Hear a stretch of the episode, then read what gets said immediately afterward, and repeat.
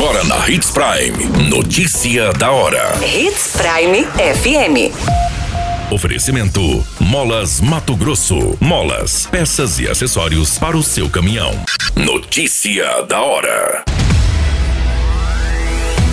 Ministério autoriza devolução amigável de trecho da BR-163 administrado pela Rota do Oeste. Corpos sem cabeça e em decomposição são encontrados em estrada no município de Itapurá. Homem é esfaqueado pela enteada após briga familiar no município de Sinop.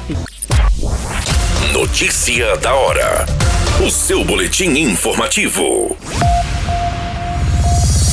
O Ministério da Infraestrutura publicou neste final de semana a portaria de número 24, declarando a compatibilidade do requerimento da relicitação da concessão da rodovia BR-163 no trecho que corta Mato Grosso em Sinop.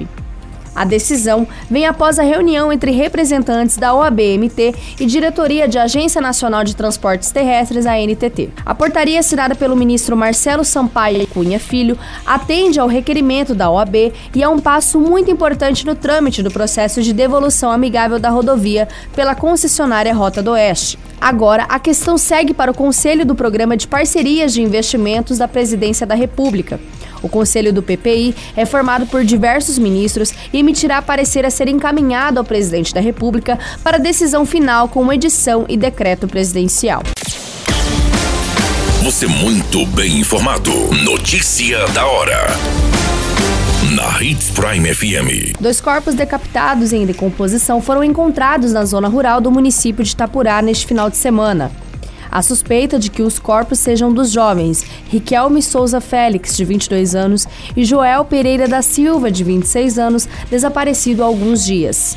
De acordo com a Polícia Civil, os policiais plantonistas da delegacia de Itapurá receberam uma denúncia de dois corpos em uma estrada próxima divida com a cidade de Itaiangá. Ao chegarem no local, encontraram os corpos em decomposição, decapitados e com os pés e mãos amarrados. Diante da denúncia, uma equipe da Polícia Civil e dos Bombeiros foi até o local.